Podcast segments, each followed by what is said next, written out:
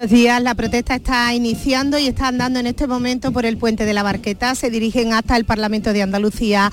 Protestan porque el gobierno andaluz va a convalidar el decreto que permitirá a las VTC vías urbanas a partir del próximo día primero, del próximo 1 de octubre. En este momento son unos 2.000 taxistas los que se han concentrado en la Cartuja, los que se dirigen al Parlamento y allí esperan que eh, finalmente se concentren unos 5.000. Gracias, Charo. Más asuntos. El Consejo General del Poder Judicial celebra hoy un pleno extraordinario para debatir la propuesta de nombramiento de magistrados del Tribunal Constitucional con pocas esperanzas de que se solucione la situación de bloqueo en los órganos de gobierno de los jueces. Joaquín Yus, presidente de la Asociación Profesional de la Magistratura, ha expresado en Canal Sur su desazón y desánimo y ha advertido que la parálisis de la parálisis que supone que haya más de un centenar de cargos en funciones. Lo que existe es una situación de brazos caídos, de, falta de toma de decisión a la hora de que mm, eh, surjan problemas para formar salas, eh, a la hora de eh, tomar decisiones sobre las necesidades que puede requerir un órgano judicial o un partido o un partido judicial. Esta mañana ha pasado a disposición judicial el detenido por el apuñalamiento mortal de las 3.000 viviendas en Sevilla. El crimen tendría que ver con un conflicto familiar y con un trasfondo machista. El fallecido conservaba el arma clavada cuando ingresó en el hospital. Y hoy culminan en Sevilla los actos conmemorativos de los 500 años de la primera vuelta al mundo en barco, la gesta que inició Magallanes y finalizó el Cano. La réplica de la nao Victoria está previsto que llegue hasta ahora al Muelle de las Delicias. Allí se encuentra Javier Ronda días. Buenos días, este es el momento. Vemos la proa de la nao Victoria, en la proa también del patrullero Audaz. Momento para recordar para siempre en Andalucía. Y aquí en Canal Sur Radio, hace 500 años que Juan Sebastián Elcano, tal día como hoy, quizás a esta hora, llegara a Sevilla después de dar la vuelta al mundo que inició Magallanes. Muchísimas autoridades aquí eh, a pie de este muelle de las delicias para recibir esta gesta histórica, una de las más grandes de la humanidad, dar la vuelta al mundo. Vemos la nao Victoria que está navegando poquito a poco hacia este muelle de la del India, mientras se le va a hacer ahora una salve por parte de la Armada aquí en este muelle. Otros actos en la ciudad, en la Torre del Oro también estaremos a las 12 donde se va a izar una bandera. La nao Victoria que surca las aguas del, del Guadalquivir 500 años después. Gracias Javier. Y en deportes, Carlos Alcaraz se mete en las semifinales del abierto de Estados Unidos. Nuria Gaciño.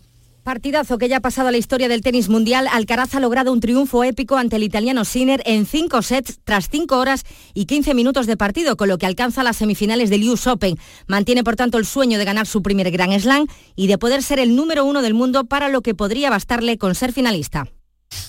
A esta hora se registran 25 grados en Cádiz, 26 en Jaén, 27 en Huelva, Sevilla, Córdoba y Granada, 28 grados en Almería y 31 en Málaga, Andalucía, 14 minutos. Servicios informativos de Canal Sur Radio.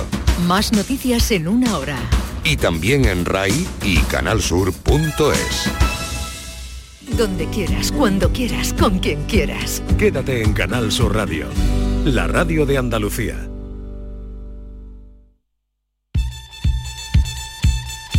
Esta es La Mañana de Andalucía con Jesús Vigorra.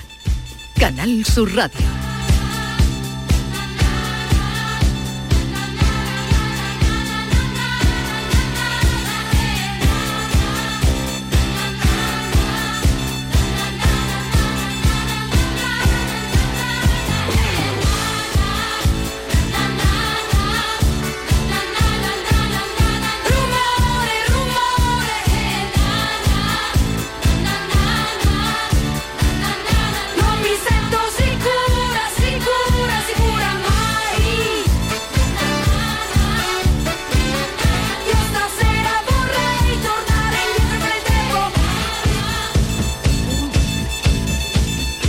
Adelantaba García Barbeito en su romance de los perversos mm, un tema que es el que nos va a guiar en la propuesta que vamos a hacer de participación a nuestros oyentes. Pues hoy le vamos a preguntar a nuestros oyentes a qué personaje le dedicarían una moneda, que es lo que ha hecho eh, la fábrica de moneda y timbre, la Casa de la Moneda Italiana. El año que viene lo va a hacer con Rafael Acarrá. Tú sabes que los países miembros de la eurozona pueden decidir acuñar dos monedas conmemorativas por año. Dos, mo- dos monedas monedas por año, es decir, que, que, eh, y, y habitualmente son las monedas de dos euros que entran en circulación. ¿eh? Sí, sí, claro. Porque las especiales, hay un tipo de mon- moneda especial que se acuña. Para coleccionistas. Para eso se guardan y, y no entran en circulación. Pero este tipo de monedas sí, es decir, que nosotros vamos a poder pagar con moneda de dos euros con la carita de, de Rafael Acarra también en España, porque sabes que Llegará. eso circula luego Claro. por toda por todo el mundo, no solo Yo como me llegue una mis manos de Rafael Acarrá, yo me la guardo, yo no la gasto. Sí, ¿no? La, ¿Verdad? la ¿no? bueno, pues es lo que le queremos plantear a nuestros oyentes hoy. Si tuvieran que dedicarle, si la Casa de la Moneda le preguntara, ¿a quién le dedicamos una moneda? Que nos den un nombre. Eso es lo que se os ha ocurrido. Sí, ¿por qué no? ¿No? A mí me parece súper divertido. Yo tengo ¿no? los Que cada míos, uno- luego lo decimos. Que cada uno proponga los suyos. Yo, propon- yo tengo los míos. Yo también. Aunque tiene que ser españoles, porque yo pondría, por ejemplo, al que más me inspira a mí, me eleva el espíritu Mario Benedetti, pero como Pero vamos a ver, si vamos pues- a hacer una moneda, eh, acuñan en Italia, Claro. pues supongamos la- una que acuñen en España para 2023. Hombre, es más, no yo- va a servir para nada, pero nos vamos a pasar un rato y vamos a ver Claro, por dónde claro, va y no- lo- las- lo vamos a pasar bien, los deseos seguro. de nuestros Y también oyentes. en esta hora vamos a recibir con todos los honores a Manuel Lozano Leiva, que vuelve con nosotros en esta temporada. Le vamos a preguntar por Zaporilla, estamos muy preocupados a ver qué pasa con esa central nuclear. Eso Sí. será ah, dentro de un momento. Y luego a las 11 vendrá Eva la Hierba Buena y a las once y media vamos a hablar con el juez Emilio Calatayud porque en el informe anual de la Fiscalía General eh, se da cuenta de cómo han crecido casi en un 60%, 60%. Este es el dato. Hay más eh, datos un poco eh, alarmantes y asombrosos, pero este, eh, los delitos sexuales cometidos por menores y la Fiscalía ha exigido una reflexión como sociedad. Claro, pues le vamos a pedir al juez Emilio Calatayud que haga esa reflexión de la sociedad. Es algo que el juez Emilio Calatayud viene denunciando en este programa desde hace mucho tiempo y ahora tenemos datos de la Fiscalía de Menores, datos concretos. Bien, Eh, el caso es que ya pueden ustedes enviar al 670 940 200, digan también el por qué.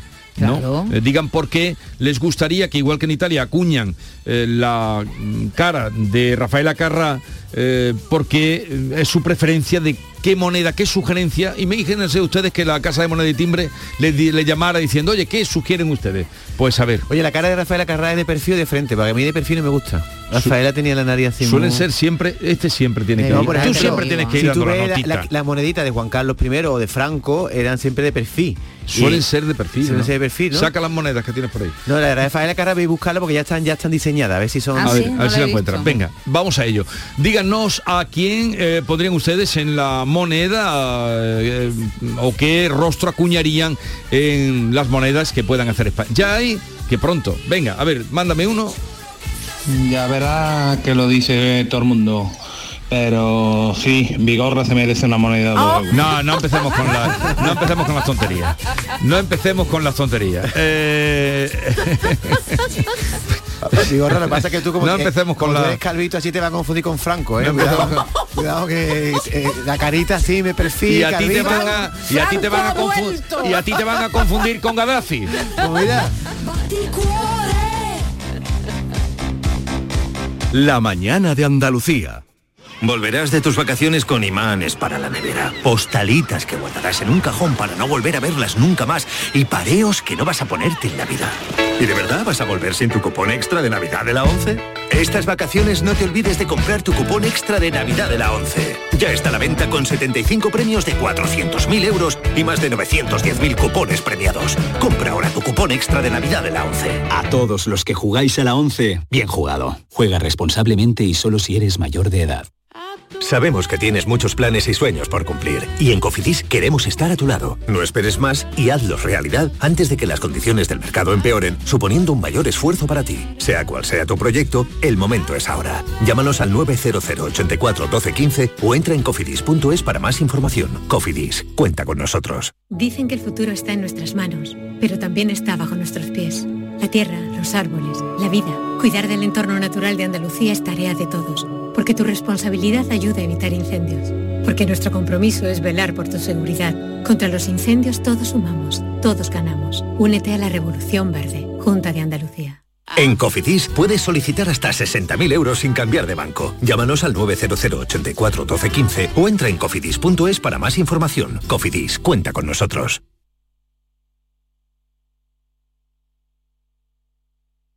Escuchas Canal Sur Radio en Sevilla.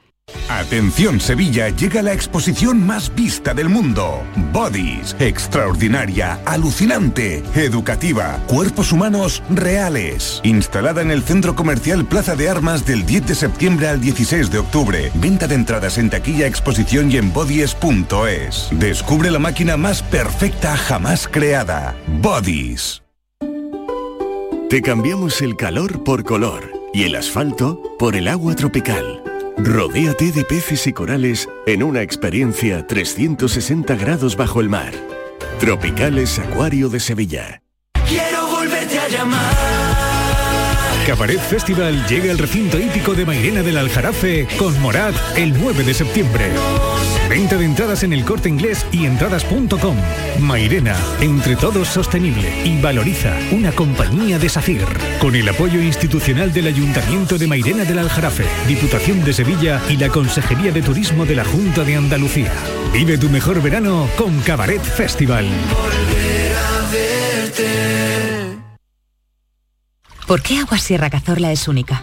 El equilibrio de su manantial es único, el más ligero en sodio, la idónea para la tensión arterial, más rica en magnesio, calcio y bicarbonato. Y ahora Agua Sierra Cazorla con los refrescos saludables de verdad, sin azúcar y sin gas, más naranja y limón. Agua Sierra Cazorla, la única en calidad certificada. La tarde de Canal Sur Radio con Mariló Maldonado tiene las mejores historias y las más emocionantes. Un programa para disfrutar de la tarde, cercano, pendiente de la actualidad, con un café con humor. Te escucho en tu radio. La tarde de Canal Sur Radio con Mariló Maldonado. De lunes a viernes a las 3 de la tarde. Canal Sur Radio, la radio de Andalucía. La mañana de Andalucía con Jesús Vigorra. Cuando tengas tristeza en el alma, cuando creas que todo acabó, Vamos a ver, yo os veo muy rafaelacarristas. Os veo demasiado, pero antes de emitir un juicio deberíais saber si, por ejemplo, Reflexionar un poco. Miguel ¿no? Ángel, reflexionar un poco. Si Leonardo da Vinci tiene una moneda en. Italia. Hombre, es verdad que si Miguel Ángel tiene una moneda en Italia. es un poco popular Si ponerle una si moneda. Botticelli- ese no es el tema, dice usted. Si Botticelli, No es el tema. No, es el No, tema. pero bueno, la gente que ¿No opine. discutimos entonces? No, Nos- no discutimos. de pero, Rafael venga, Acarrá pero si el y- gobierno italiano decide de ponerle una moneda a Rafael Acarrá, eso que lo decide. Que no vamos a entrar en ese tema, Ya. vamos a entrar a quién le pondría usted una moneda en España. Bueno, pínchame, a ver qué dice la gente. Día familia, pues mira, soy Susana desde Córdoba, que por cierto hoy estamos aquí de fiesta. Es verdad. Yo acuñaría la cara de chiquito de la calzada, porque Vamos me a hacía reír en los momentos más tristes. Oye, pues sí. Me hacía reír antes, me hace reír ahora y me hará reír más adelante. le dice el niño al padre, papá, Vamos a ver, vamos a ver, vamos a habla Guillermino. Tú sabes tu bambino que nació después de los dolores en una cama. Soy un torpedo, papá. Quiero hablar contigo, hablar. Papá, tú tienes cuerno. Y dice el padre, yo que sé, hijo mío, tengo tantas cosas en la cabeza.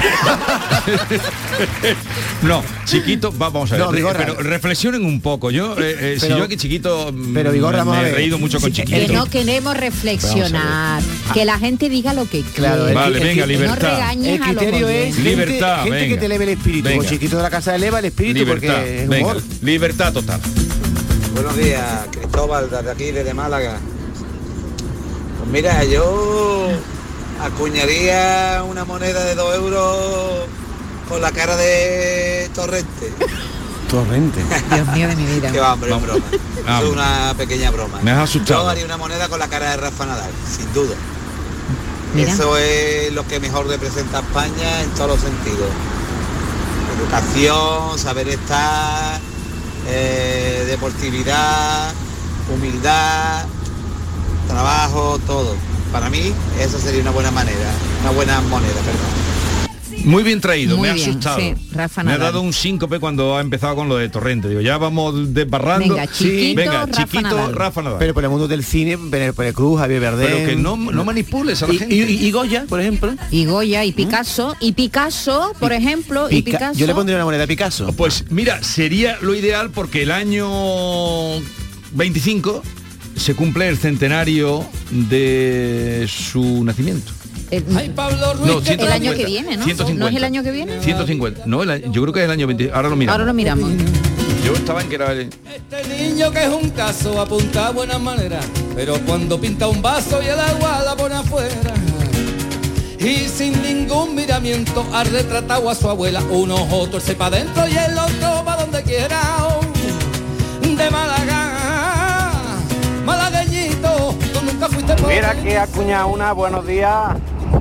Eh, yo ponía de verdad, de verdad, como había antes que estaba la reina Sofía y el rey, pues yo ponía a Joaquín Moeque y al señor Vigorra. Y si, pudi- y si se pudiera, al señor Arevalo. Oh, Tres maestros. Sí, tres señor. tenores. Muchas gracias. No, lo que se, lo que se cumple lo que se cumplen son 50 años de la muerte de Picasso el año que viene. Eso, el año que viene, que va a haber un mucho, mucho. Vi- Vi- Vigorra, pero en di, di algo. Están pidiendo una moneda para ti, Arevalo y Moeque. ¿Qué dirías? Están equivocados totalmente. La tríada. de Málaga. Qué buena suerte, este torero primo pinta de Buenos días, muerte. amigos de compañía. Soy Esperanza de Sevilla. Pues yo acuñaría, sin ninguna duda, a doña Juana Reina. Y, si no, a Marifé de Triana. Venga, besito y feliz San Juernes. Como ha marcado Carrá de la música, van saliendo más temas musicales. yo por ejemplo, ¿Tú a quién? yo le pondría, siguiendo con la estela musical, a Rocío Jurado.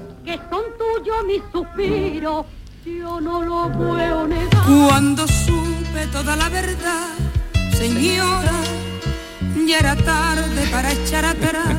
¿Qué Señora, te gusta esta canción? yo era parte de su vida y él, mi Hola, buenos sombra. días. Pues yo acuñaría una moneda de San Juan 23. Pues ese fue un santo aquí en la tierra. Estoy con Jesús. Hay muchísimas cosas más importantes, con todo mi respeto, para acuñar que a Rafael Acarrá. Ahí lo dejo. Bueno, y más importante que esa Juan 23 es Jesucristo. ¿Ha ha visto alguna moneda con Jesucristo? Yo nunca la he visto. Pero Jesucristo está en todos los sitios. Jesucristo no está en las monedas.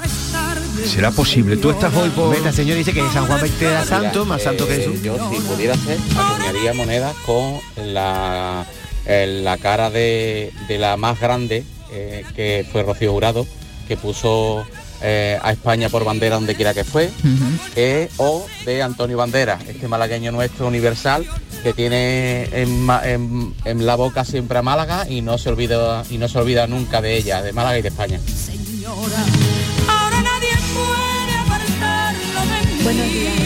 Pues yo me acuñaría una moneda conmigo misma. ¿O qué pasa?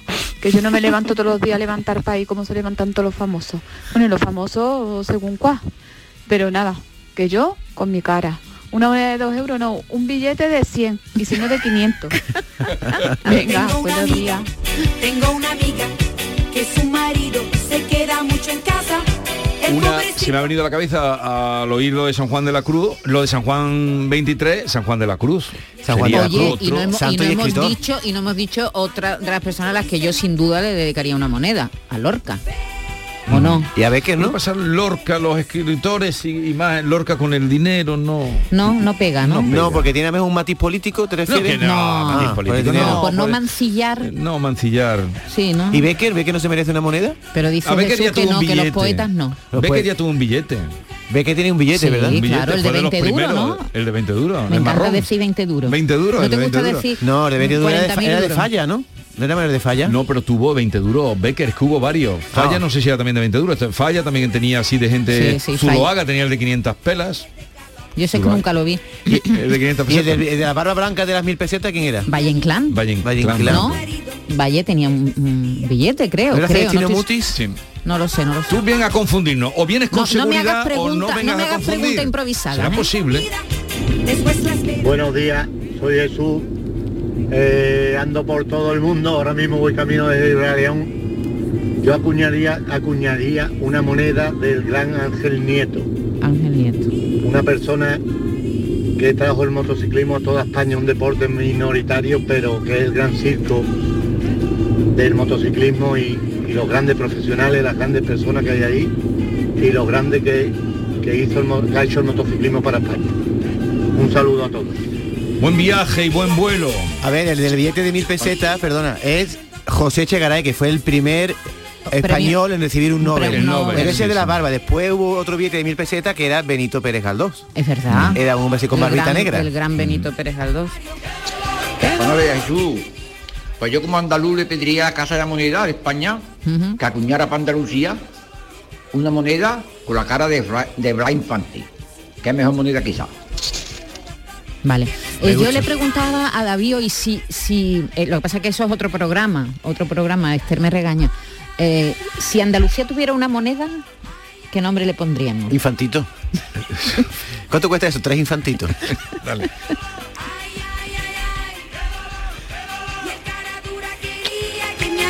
Buenos días, Carmen de Sevilla. Pues yo le haría una moneda a Lola Flores con una inscripción que pondría, si me queréis, irse. Un besito.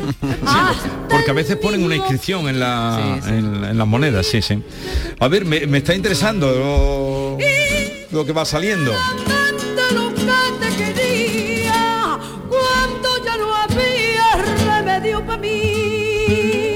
Buenos días, Jesús y equipo. Eh, a mí me gustaría o moneda o un billetico con la cara del gran maestro Félix Rodríguez de la Fuente. Venga, un saludo, Pedro, de la comarca de Los Muy Vélez. muy. Gracias, Pedro, de la comarca de los. Vélez y a toda esa gente, un saludo. Oye, ¿quién nos hizo feliz a nosotros cuando éramos pequeños? A mí se me ocurre eh, Fofó, Miliki, también podría tener una moneda, porque me miráis así. no, claro, no me O- parece muy Y bien. Espinete, una moneda con Espinete, Espinete, si no hizo era importado, no era... No, Espinete era español.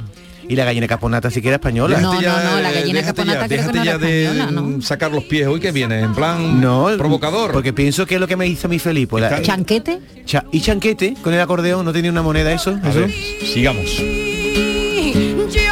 Buenos días.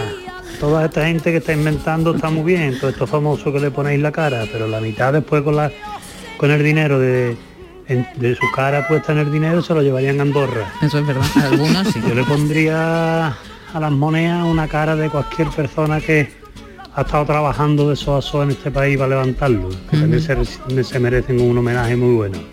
Muchas gracias. Alguien anónimo, ¿no? Se podía pero hacer un, sorteo anónimo. entre todos los españoles. Sí, una cara del trabajador español, así un poco, ¿no? Tú tienes cara del trabajador español básico. del trabajo. Yo trabajador marroquí, el que coge la fresa más. Yo pondría la cara de una moneda a, a Juan Calatayud. Ah. Porque porque me gusta mucho cómo describe lo que está pasando, lo, lo de los menores, los abusos, todo. Me gustaría, me gustaría mucho. Oye, Dentro Luego se de lo vamos a decir.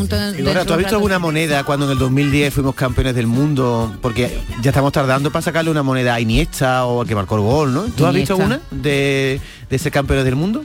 No, no. Pero ahí sería difícil porque son- fueron muchos. En todo caso, tendría- Hombre, Iniesta que fue mar- que, que marcó el gol, marcó ¿no? el gol. Buenos días. Yo acuñaría una moneda con la cara de Moekel y con la cara de Jesús Vigorra. y que ponga, darles caña a Jesús. Oye, va ganando este, ¿eh? Tiene si ya no dado cuenta, Jesús ¿Qué? está ayudando a muchos andaluces con tu programa y siendo como sois. No cambiáis nunca, por favor. que ya es primavera? Muchas gracias.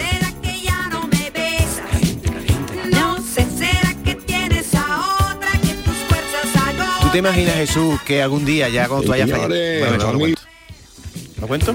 No, si te imaginas que algún día tú, porque los que son santos es que ya han muerto, ¿no? Cuando No, tú ya hayas fallecido, diga, oye, pues este tío fue santo porque ayudó a mucha gente y te pongan San Jesús Vigorra, a ti. San Vigorra mejor. San Vigorra, ese fue un- santo que os buenísimo. digo las Hay memorias... una furgoneta que rula por ahí con Sí. ese nombre, ¿eh? De, eh, de una... Sí, lo sabes, Lo te lo sé, lo sé. enseñé. ¿San Vigorra pone? Sí. ¿Queréis saber las, Una momen- empresa. las monedas conmemorativas que tiene España? A ver, venga, sí, Mira, eso nos en- viene bien, en así nos das una idea. Eso, en el 2005 el cuarto centenario de la primera edición del Quijote. En el 2007 el 50 aniversario del Tratado de Roma. En el 2009, el décimo aniversario de la Unión Europea Inmunitaria. En el 2010, Patrimonio Mundial Centro Histórico de Córdoba, Ajá. una moneda conmemorativa. Y en el 2011, Patrimonio Mundial Patio de los Leones de Granada. Pues ya es hora de que saquen una persona. Calla. En 2012, Patrimonio Mundial Catedral de Burgos. En el 12 también, 10 años del euro. En el 13, el San Lorenzo del Escorial. En el 14, pa- el Parwell. En el 14 también, eh, la proclamación del rey don Felipe VI. El 15, Patrimonio Mundial de la Cueva de Altamira y el aniversario de la bandera europea. En el 16, ya estoy llegando, ¿eh? Patrimonio Mundial Acueducto de Segovia y el Santa María del Naranco. Eh, el 18 casco antiguo de Santiago de Compostela, 50 aniversario del rey Felipe VI, el rey, el rey aparece dos veces, ¿eh? Eh, la muralla de Ávila, la, mm, Aragón, Toledo, ah, Pero veo mucho, ah, mucho monumento y poca No, no, gente. todo este monumento año, no. ¿A quién? quinto centenario de la primera vuelta al mundo y se ve la cara de, no sé si, supongo que será Juan Sebastián Elcano, y también este año, sabes que son dos por año, el 35 aniversario del programa Erasmus. Pero ningún artista. No, no hay, bueno, artista o persona, ¿no? Venga, algunos más y nos vamos. Señores, familia, buenos días. Yo le haría una moneda a García Lorca y otra a Manuel Alejandre. ¿Sabes? Creo que se lo merecen los dos. Venga, un abrazo y muy bonito el programa. Y los del Vigorra y Joaquín Mueque y Arevalo también, los apoyo. Venga, un abrazo, Pedro, desde Huelva. Gracias, Pedro. Venga, que tengáis un feliz día. Se referirá a Vicente Venga, adiós, familia.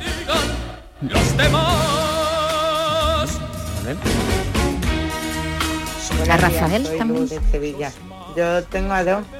Uno Magallanes, que hoy hay fiestita por él. Y otro a Camarón. así una cara muy típica cantando Camarón y a Magallanes. Pues sí. buenos días. Una moneda bonita, Camarón y Paco de Lucía juntos, ¿verdad? También. No, es que Preciosa. este señor ha dicho Manuel Alejandre, que no existe, existe Vicente Alexandre No, o Manuel Alejandro. no, él se refería a Manuel Alejandro. Ah, Manuel Alejandro. entendido Manuel Alejandre. Manuel No, no, Alejandro. Manuel Alejandro. Eh, hay muchos, hay muchas llamadas, pero ya vamos a ir Mira, Chiquito, despidiendo. Rafa Nadal, Picasso, Juana Reina, Rocío Jurado, Antonio Bandera, Ángel Nieto, Lola Flores, Félix Rodríguez de la Fuente. Pero de Cache- chiquito me dice que hay tres o cuatro ahí. San Juan 23. Emilio Calatayud, San Juan 23, Lorca, Manuel Alejandro, Camarón y los tres tenores. Vigorra, Moekel y Arevalo. Eh, la- lo que me ha extrañado es en el repaso que haces que no haya personalidades, prácticamente no hay ninguna. Yo ¿no? le pondría una moneda a Adolfo Suárez, por ejemplo. Me, me cae muy bien ese hombre. Creo que hizo mucho por España. Da igual de qué signo político fuera. Menos más que ha dicho algo sensato hoy esta mañana ya. Lo único que he dicho ahora, ¿no? es sensato. Llevo tres horas hablando.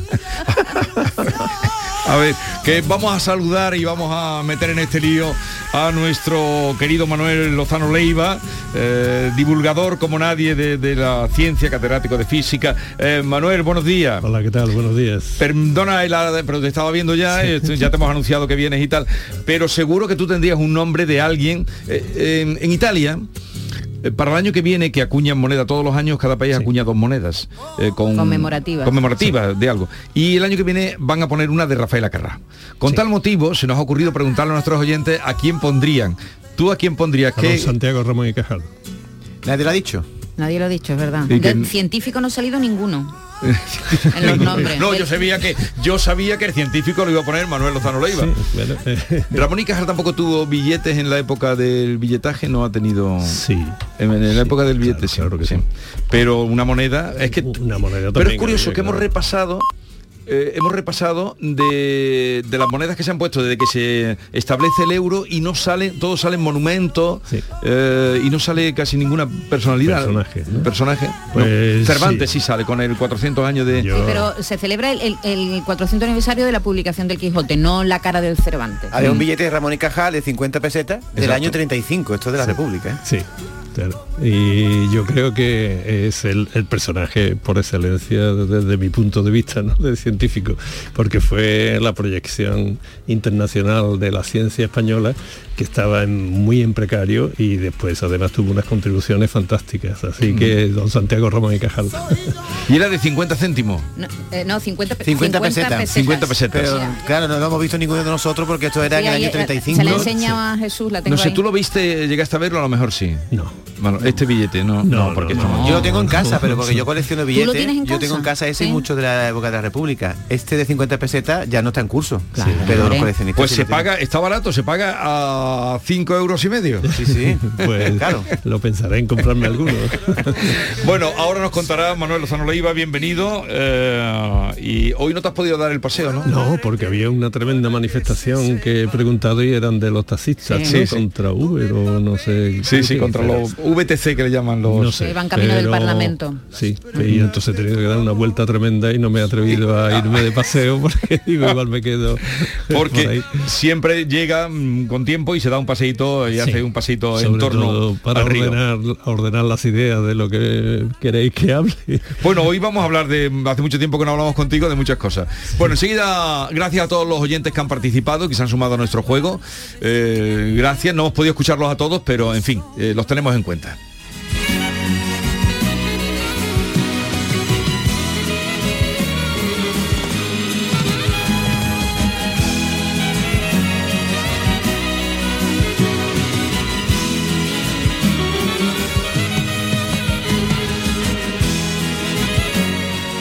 La mañana de Andalucía con Jesús Vigorra.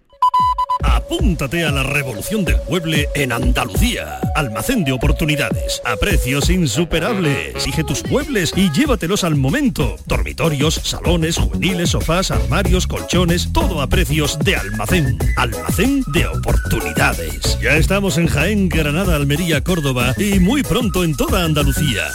La educación es la mejor base para el progreso y los docentes andaluces el mejor motor para que cada estudiante pueda descubrir su vocación y desarrolle sus potencialidades. En este curso 2022-2023 impulsemos juntos el camino hacia el futuro de Andalucía. El mejor sitio para crecer. Junta de Andalucía. Canal Sur Sevilla. Tras dos años de espera, vuelve la Feria de la Algaba. Festejos taurinos, encierros, casetas, atracciones y conciertos que harán disfrutar a familiares y amigos en la Feria de la Algaba del 14 al 18 de septiembre. Sin ir más lejos, la Algaba. Recuerda, del 14 al 18 de septiembre, evento organizado por el Ayuntamiento de la Algaba. ¿Planeando salir de escapada o de fin de semana? Recuerda, hay otra Sevilla. Asómate a la provincia y disfruta de un turismo seguro en cada uno de sus espacios naturales, pueblos monumentales y alojamientos. Cambia de vistas. ProDetour Turismo de la Provincia, Diputación de Sevilla. Son buenos momentos, son risas, es gastronomía. Es un lugar donde disfrutar en pareja, en familia o con amigos. Es coctelería, es decoración. Burro Canaglia Bar and Resto. Son tantas cosas que es imposible contártelas en un solo día. ¿Sabes que tomando dos litros de agua Sierra Cazorla te aporta el 30% de magnesio que necesita tu cuerpo? Y además es baja en sodio. No existe otra igual. Agua mineral Sierra Cazorla. En Canal Sur Radio, por tu salud, responde siempre a tus dudas. El dolor, un problema que nos afecta a todos y a todas, pero que se manifiesta también de distinta forma en cada persona. Además, también hay cada vez más referencias científicas que dicen que las mujeres perciben de forma distinta el dolor, aunque probablemente también lo gestionan mejor. Nos acompaña esta tarde la doctora Carmen Jodar, estudiosa de este tema, y vamos a conocer su experiencia y naturalmente esperamos tus preguntas. Envíanos tus consultas desde ya en una nota de voz al 616-135-135. Por tu salud, desde las 6 de la tarde con Enrique Jesús Moreno. Quédate en Canal Sur Radio, la radio de Andalucía.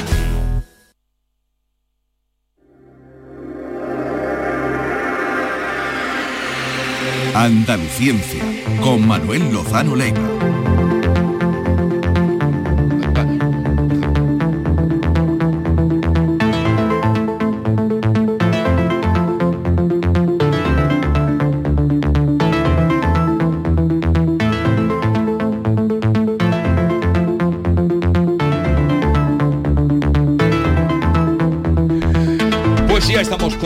Manuel Lozano Leiva, que vuelve para ayudarnos a, a entender, a comprender eh, en relación con la ciencia y, y- y todas sus ramificaciones.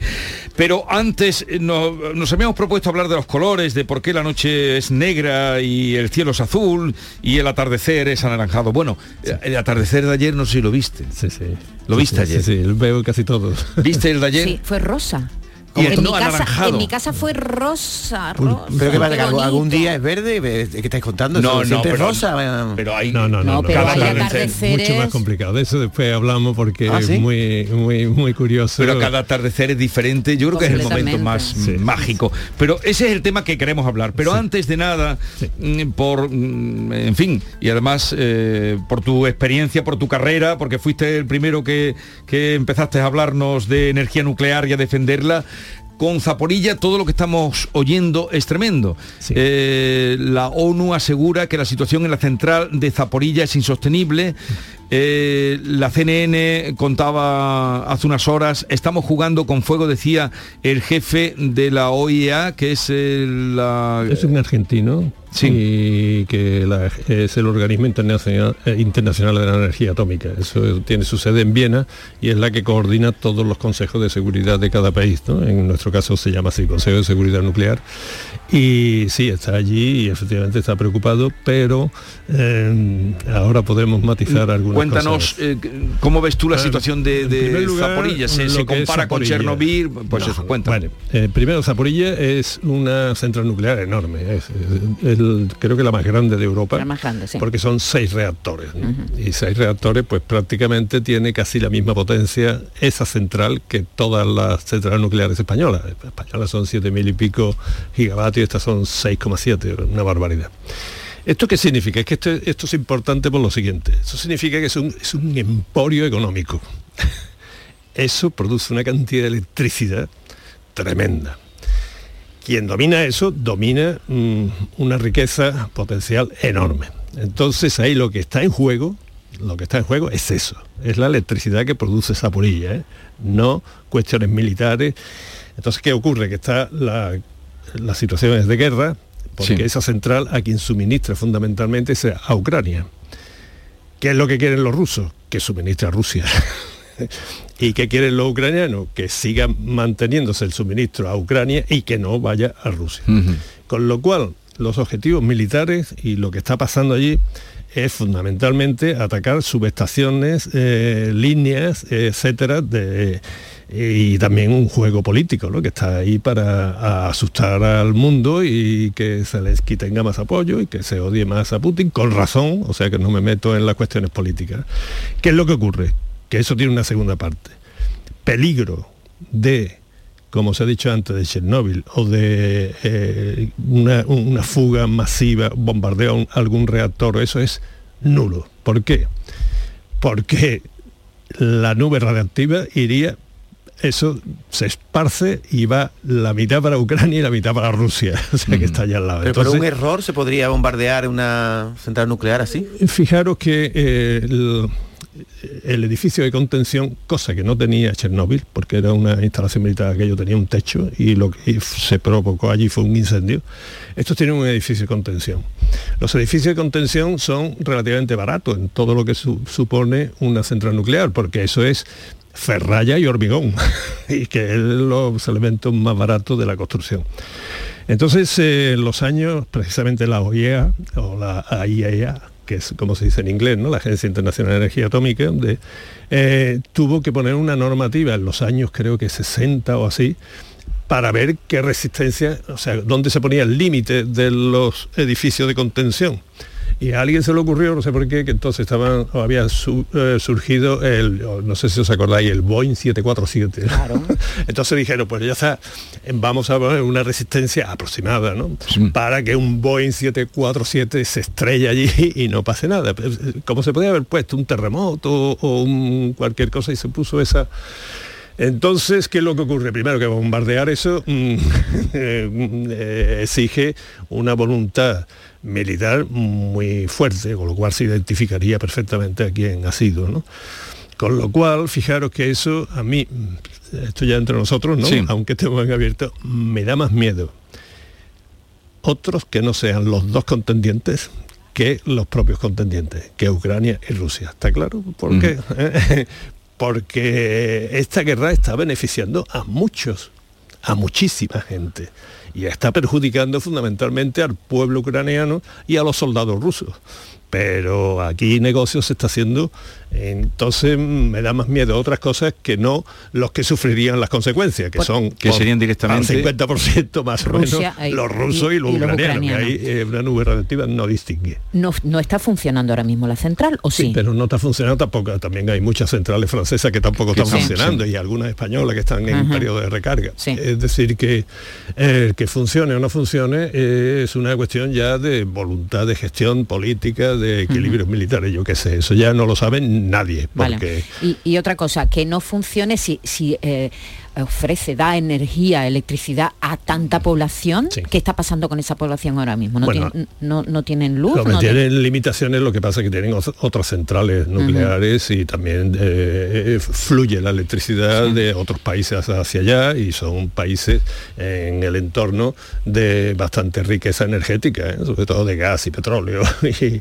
y demás, ¿no? Entonces no creo que tengan carencias todavía. ¿Mm? Pero Manuel acaba de decir riesgo cero y vemos los No, medios de comunicación, digo, de No. escape o de fuga tal, pero los, los medios de comunicación no dejan de bombardearnos con noticias de peligro, la central de Zaporilla, ¿por qué no meten ese miedo? Bueno, eso eh, eh, hay infinidad de razones de que políticas en donde yo la verdad es que sigo sin entender cómo los periodistas que se ha alcanzado un nivel de, de calidad en la divulgación científica por parte del periodismo, que yo alguna vez me la habréis podido Sí. escuchar, que desde los años, desde hace 30 años hasta aquí, la capacidad de los periodistas, yo antes, hace 30 años, ¿no? leía un artículo periodístico sobre ciencia y tecnología y no pasaba de la primera línea porque empezaban a decir una barbaridad detrás de otra. Últimamente yo utilizo infografía eh, periodística en mis charlas y en mis clases, incluso porque ha crecido enormemente. ¿Qué es lo que ocurre? Que la energía nuclear se ha... mm, se ha manipulado tanto, porque yo creo que esa es la palabra, ¿no? O se ha usado tan mal que todo el mundo está asustado con esto. Y la verdad es que, por ejemplo, fijaros en Alemania, ¿no? Para no hablar de España. En Alemania jamás ha habido un accidente ni un incidente nuclear, nunca. Y tienen unas centrales con una tecnología fabulosa. Las están desechando y están prefiriendo el carbón, el gas y, estar eh, dependientes de un montón de países. ¿Por qué? Porque las banderas que ha tomado alguna izquierda, sobre todo, pues esa bandera, como a otras muchas se las han eh, arrebatado por la derecha del bienestar social y todo eso, pues esa es mi interpretación personal, pues Sí. quedan muy pocas banderas identificativas de algunas cosas. Y ahora además están en el gobierno. Y el otro día pues había una manifestación ante un ministro de Greenpeace y si los contáis, por ahí surgió la foto, eran cuatro cuatro personas con una pancarta diciendo que las centrales tres, las dos que quedan, que quieren mantenerlas, que las eliminen ya. Y mientras están comprando petróleo todo eso. Y claro, sale en primera plana el ministro y cuatro, mm, con cuatro manifestantes son capaces de tener una primera plana en el periódico. Pero estás hablando ahora de, la, de lo que está pasando en Alemania. No, de lo que está pasando con la energía nuclear que me Sí, preguntaba no, ahora te iba a preguntar de la de energía nuclear en España, pero tú te has dicho, me voy a referir a Alemania. Sí. De, de- Sí, En España se está haciendo las cosas mm, bastante Sí, razonables. Pero en España, el otro día en el debate de- del Senado, mm, el presidente del gobierno, porque hay muchas cosas que se quedan en el aire y se dicen, eh, él dijo, y podríamos escucharlo, el debate fue muy largo, como sabes, de eh, cien- 132 minutos más 47, digo, porque bueno, bueno. Eh, eh, entonces, un momento, él respondiendo a, a Rajoy le dice que en. España, A Feijó. a Feijó, perdón, a Feijó, le dice e insiste diciendo que hasta que no hay centrales nucleares o que van a finiquitar las que hay en España porque no hay ninguna empresa española que quiera eh, hacerse cargo y de la lleva toda la razón. ¿Por qué? Si tú, Entonces, ¿por qué? La única central nuclear que se ha cerrado, eh, os recuerdo que fue Santa María de Garoña, que Zapatero eh, la quiso cerrar del tirón, después le dio tres años de prórroga, cuando llegó Rajoy dijo que no, que no se cerraba y tal, ¿y sabéis quién la cerró? Iberdrola. Eh, o sea, ni presidente del gobierno, ni La derecha, propia ni empresa, izquierda. la propia dijo, empresa. "Eh, fuera. ¿Por qué? Pues porque los están friendo a impuestos, son absolutamente antipopulares, por esto que decíamos antes, y tienen ellos un dominio de las renovables, y entonces es preferible nucleares. ¿no? La- lo que yo no sé es cómo no le han dado las llaves de la central nuclear al gobierno, ¿eh? y aquí las tienen gratis. Y eso sí, subvenciones para y, proyectos de renovables son ellos los que las manejan también. Y, Manuel, ¿qué va a pasar este? ¿Qué va a pasar este? ¿Piensas tú o qué piensas tú de lo que puede pasar este invierno en, en Centro Europa, sobre todo, que es donde está Sí. más afectado por, por la escasez del gas Sí. ruso? ¿Qué, qué puede pasar este invierno? Eh, Yo creo que afortunadamente en Europa tenemos unas capacidades de gestión, tenemos, eh, se ha hecho eh, una... nunca entenderé cómo, nunca lo entenderé y llevo muchísimos años diciendo esto, cómo se ha podido poner en manos de Rusia no por ser Rusia, ¿eh? sino por ser mm, una dependencia de- y una pérdida de soberanía absoluta, porque tengo yo un mapa que lo pongo en alguna de esos de los gaseoductos que suministran gas a Europa y dan escalofríos, ¿no? porque dice, bueno, pero esto, esto, esto es ponerse en manos de, de- de Rusia, que si se lleva uno bien, si le vendemos BMW y le vendemos tecnología y todo eso, bien, pero esto, esto no puede ser porque es como poner la alimentación, tener en cuenta que las necesidades básicas de las personas son la alimentación, agua y comida, el vestido, la vivienda. Y detrás de estas cuatro cosas básicas está la energía también, desde el fuego hasta la energía nuclear. Entonces, poner eso, o sea, tú puedes poner la vivienda, la- las cosas básicas en manos de, de- de la política o de un país sin diversificarse una barbaridad. En ese sentido, por ejemplo, España está bastante mejor, ¿no? ¿Qué es lo que ocurre? Que porque tenemos un mix eh, muy variado, ¿no? Desde las hidroeléctricas antiguas hasta las renovables ahora, el gas y eh, las nucleares, todo su 20%, su 20 y tantos por ciento, Sí. eso, eso, eso está muy bien, ¿eh? así tal como está. En cambio en Europa no. ¿Qué es lo que puede pasar este ¿Qué- ¿Cuál es la ventaja? Que Europa tiene una capacidad de gestión bastante grande ¿eh? y tiene un poderío económico también muy potente y también tiene una población que está mm, históricamente muy acostumbrada llamémoslo así, a sufrir y a, afrontar las, las adversidades. ¿Eso qué significa? Pues significa que eh, se va a pasar mal, vamos a tener una inflación fuerte seguramente, yo de economía no entiendo mucho ni quiero aprender porque eso ni es ciencia ni es nada, y, entonces, pero se, puede ver un- una, una crisis relativamente fuerte, pero que la vamos a superar, ¿eh? porque eh, además ahí también tenemos a otros países de- del Medio Oriente, está Estados Unidos, nosotros tenemos una gran capacidad de licuación de- y de re- regasificación del gas, eh, tenemos interconexiones con, que aunque sean precarias se puede ayudar, etcétera, etcétera. Ahora también eso va a ser un equilibrio tan inestable que imagínate que, por ejemplo, Italia ahora mismo está a punto de, o po- podría ganar una política que va en contra de toda esta corriente europea. Y eso desestabiliza mucho. ¿no? Completamente. Las y crisis tenemos ya una- sabemos lo que un Reino. Unido que, que está ahí alienado, alineado, perdón. Mm, Bueno, las dos cosas. ¿no? Por- Sí.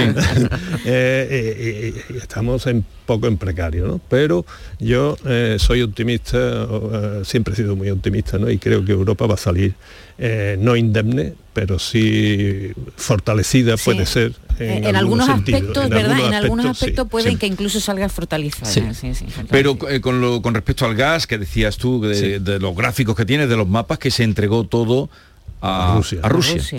Y Rusia si cierra, frío, Claro. Se puede pasar. Pero ahora mismo... En esas casas tan acondicionadas que tú muy bien conoces. Sí, sí, sí, conozco que tú conoces muy bien, que tú conoces muy bien porque has vivido allí mucho en tiempo. Alemania. Mi, mujer es de Hamburgo, Alemana. Y, entonces- y- y has vivido mucho tiempo allí por Eh, también motivos sí. profesionales. Sí, lo que ocurre es que, eh, insisto, los alemanes, ah, los alemanes particularmente, ¿no? Pues tienen una capacidad de, de- de reorganizar las cosas y de organizar. Os recuerdo que en la Segunda Guerra Mundial se les bombardeaba y todo eso y en muy poco tiempo creaban unas infraestructuras bastante, Sí. las reponían, ¿no? Después de los bombardeos, así tienen una capacidad bastante grande y yo creo que en ese sentido Alemania, eh, después también tenemos la suerte de Noruega, que tiene gas, tiene, tenemos Holanda también ¿eh? y tenemos también a España que puede eh, echar una mano. Yo espero eh, Estados Unidos también, porque está haciendo un negocio, era uno de los muy grandes beneficiados de todo, De, de todo esto, cuando hablamos de grandes beneficios. bueno, en cuanto aumentemos el gasto en armamento hasta el 20%, a ver qué armamento vamos a comprar. España ya la ha comprado comprado eh, aviones a los americanos en lugar de Eurofighters, que me, me parece muy bien malo regular, pero desde luego el negocio se está, está floreciente Eh, y bien. de gas. Pues después de, de este análisis, Oye, perdonad también porque yo no, digo porque nos gusta. estábamos esperando, estábamos opiniones. deseando que vinieras para que nos hablaran Pero- de pero tu punto de vista desde de Zaporilla y de lo que está pasando. es mi punto de vista, ¿eh? yo estoy diciendo muchas cosas personales, mientras que cuando hablo de ciencia, no, eso es impersonal. ¿eh? cuando hablas de ciencia. Pero bueno, Hablamos hablo- de los atardeceres ahora, Manuel, Venga, ¿qué te parece? Vamos a dulcificar un poco la, la mañana eh, con los atardeceres. ¿Por qué la noche es negra? ¿Por qué el cielo es azul? Bueno, el cielo no es azul. Eso sí, sí. Sí. ¿El cielo es azul? Vamos- Sí, Lo vemos azul, Una vez ¿no? le pregunté, Mira- mira una vez le ventana. preguntaron, en una entrevista, sí, una vez le preguntaron a, lo recuerdo perfectamente, hace ya años, a Miquel Barceló, lo estaban entrevistando y le hablan, eh, le habla del azul del agua y del cielo. Y dice, no, el agua no es azul, el cielo es azul. Sí. La respuesta era esa. Es el agua no es azul, el cielo es azul. Sí, el agua es transparente. y el adopta también muchos y adopta muchos colores, ¿no? que adopta por muchísimos, muchísimos colores. Entonces yo lo que sí me gustaría eh, es que esto da para mucho, ¿eh? Si queréis, hablamos en Primera una- entrega. En la primera entrega, ¿por qué? Por ejemplo, porque el cielo es az- azul. El cielo es azul cuando el, el sol está en una gran arco, cuando está en todo lo alto, vaya, que no es ni el atardecer ni el amanecer. ¿no? Y no hay nubes, claro. y no hay nubes. Y no hay nubes. Porque las nubes. Pero después os explicaré. Vale, si queréis hoy lo que os explico, y Sí. ya nos metemos con los colores, es lo que es la luz. ¿Eh? Porque sin saber muy bien o tener una idea clara de lo que es la luz, difícilmente vamos a entender los colores, porque el cielo es azul, la, la noche negra, los Mm. atardeceres anaranjados, etcétera. Nosotros estamos aquí hablando y lo que estamos es emitiendo ondas sonoras. Y esas ondas sonoras son ondas mecánicas, que significa que necesitan un medio que es el aire ¿m? para transmitirse. Pero son ondas. ¿eh? Y las ondas ya sabéis que tienen sus valles y sus crestas. Lo que hacen los compañeros allí, detrás, de, detrás del cristal, es, eh, con toda esa parafernalia electrónica que tiene ahí, eh, lo que hacen es convertir esas ondas sonoras a través de todo ello en otras ondas que se llaman electromagnéticas. Y son muy diferentes. Esas ondas electromagnéticas eh, son muy variadas. Por ejemplo, las que ellos emiten desde allí, desde todo eso, son ondas extraordinariamente largas, de longitud de onda muy larga, desde un valle a un valle, una cresta a una cresta, es mucho, son del orden de metros, incluso más. Esos son las ondas, largas, por lo tanto, muy baja frecuencia. Mientras más alta una, más baja la otra, da igual. De ahí pasa los hornos de por la mañana donde calentáis microondas. Los Sí. microondas, vosotros miráis, veis el horno porque tiene una lucecita para ver lo que tenéis dentro y cómo, y cómo va la cosa, pero las microondas no se ven. ¿eh? No se ven y eso ya estamos en el orden de centímetros, las longitudes de onda, más o menos. En el otro extremo, el extremo más son los rayos X, cuando vamos a una consulta y nos hacen unos rayos X, eso es muy poquita longitud de onda y mucha Más pequeña todavía que la microonda. Sí, sí, no, no, no, ya estamos, no, no, estamos en el extremo, ahora me- nos Ajá. vamos al medio. Y ya las últimas son los rayos gamma, saporilla. o sea, ya esto es nuclear, ¿no? Una extrema. ¿Qué es lo que hay en medio? En medio hay una franja de unas longitudes de onda a la que es sensible el ojo humano. Y a esa franja de la radiación a la que es sensible el ojo humano, que es relativamente estrecha, es lo que se llama luz. Y eso va desde lo que le hemos dado llamar infrarrojo a lo que le hemos dado en llamar ultravioleta. Y en medio, pues está el colorido de los arcos iris, del arco iris que se descompone o de un prisma, lo que sea. Así que luz y radiación es lo mismo, pe- pero, salvo que la luz es una franja a la que es sensible los humanos. Entonces, ¿qué, qué es lo que ocurre? Por ejemplo, ahora que estamos... Perdón, también en el sonido hay franjas indetectables por, el oído humano. Mm, Por ¿no? supuesto, eso cada vez que nos han hecho una prueba de Claro. audición en la camarita, pues llega un momento en que Hay frecuencias que se agudo, pierden, tan agudo que no se pierde y tan grave que tampoco, por supuesto. Pero eso son ondas mecánicas, las otras son electromagnéticas. Y ya con esto lo dejo para eh, y ya termino. Los átomos, los átomos son tingladitos eléctricos. He dicho onda electromagnética, pues los átomos son tingladitos muy chiquititos, muy pequeñitos, pero eléctricos, son electrones, carga eléctrica. Entonces la luz cuando va por un sitio donde tiene átomos, le pasa algo, chocan, choca con ella y le pasa algo. Cuando la longitud de onda de la radiación, de la luz, es de un rango apropiado al tamaño de los átomos, ocurren unas cosas u otras. Es lo mismo que si estamos con una esquina y el sonido se propaga por un lado, es muy parecido a eso. El aire está hecho de oxígeno y nitrógeno. Y el oxígeno y el nitrógeno, 70 y tanto por ciento de nitrógeno, son, son, son átomos muy parecidos. Uno es 16 peso atómico, el otro es 15, o sea, es muy parecido. Y eso es eh, totalmente adecuado para una longitud de onda muy concreta, que es la del azul. Entonces, ¿qué es lo que ocurre? Que cuando nos llega la luz del sol, vienen todos los colores mezclados. Por eso al blanco no se le debía llamar un color, sino que es una mezcla de colores. ¿no? Y cuando llegan a los oxígenos y nitrógenos del aire, ¿eh? pues que se dispersan en todas partes, eléctrico, electromagnético y átomos eléctricos, ¿no? se dispersan en todas partes justo con el azul. Y por eso vemos el cielo azul de día, ¿no? cuando están así, porque un recorrido bastante poco y entonces lo que hace a nosotros lo que nos llega es todos los colores, lo que pasa es que el azul se dispersa por todas partes. Eso en la Tierra, en la Luna también el cielo es azul, En el no, porque no hay atmósfera. Porque no es, es La decir, atmósfera- depende de hay la una atmósfera atmósfera. tan extraordinariamente tenue Ajá. que no hay este tipo de fenómenos. Eh, eh, desde la Luna se ve el, el- El negro, eh, negro. Ya hablaremos del negro. Entonces, por eso el cielo es azul. Y ya si queréis termino con una cosa cuando otro día hablamos mejor por qué el azul y si miras hacia el horizonte por qué se vuelve blanco eh, el cielo y por qué con las nubes ocurre eso. Pero antes que hablabais de los atardeceres, ¿sabíais que en el cine eh, mm, las imágenes de un amanecer no son de un amanecer, suelen ser de un atardecer. Sí, sí, eso sí lo he por oído. razones, por razones yo creo que laborales, porque no hay poca gente que, que le guste eh, los madrugones que os pegáis vosotros. Entonces, como no, no hay mucho aficionado y debe ser caro pagar eso, entonces se rueda eh, eh, Y el después atardecer está- y después lo y eh, después- proyectan marcha atrás. Claro, y después está la noche americana, que me encanta. Sí, ¿eh? ya- la ya- noche americana. Entonces, entonces, ¿qué es lo que ocurre? Que ese truco no nos damos cuenta. Y yo me gustaría el próximo día invitar a que la gente no solo sepa distinguir entre un ama- amanecer y un atardecer, que no son iguales, sino que eh, cuando haya un ocaso, miren para atrás. Porque detrás, en el este, hay un espectáculo no tan grande como en el oeste, pero de verdad que ocurren cosas en el O sea, cuando veamos un atardecer bonito como el de ayer, que fue muy bonito, por lo menos desde aquí, de- desde donde residimos, a, a donde al, disfrutarlo al este. y mirar hacia atrás. Al contrario, Just- justamente al contrario. donde va a amanecer el siguiente día. Y ya veréis como también hay unos cambios de colores muy, muy interesantes. Bueno, Manuel Lozano Leiva, eh, gracias por la visita, por estar con nosotros, te vemos estupendamente, eh, a pesar de que te vas a jubilar ya este año de profesor, Sí, sí, bueno, esas cosas pasan. tantos años dedicado a la enseñanza, eh, pero aquí seguiremos aprendiendo contigo y tienes miles de alumnos que te escuchan. Un aula muy grande. un aula Sí, sí, sí. enorme, un aula, un aula magna. No, y Bueno, sobre todo un ambiente aquí que es magnífico, ¿no? Bueno. Entre los dos amigos de detrás del cristal y vosotros da gusto venir aquí siempre. pues seguiremos hasta el próximo jueves. Un abrazo.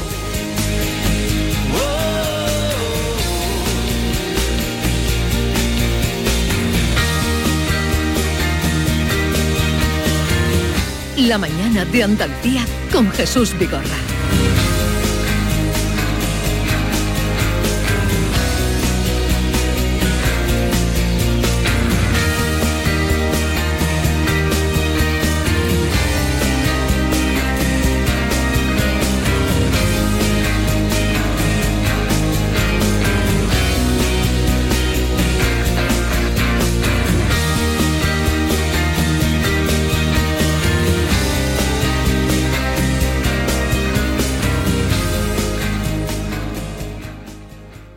Canal Sur Radio, Sevilla.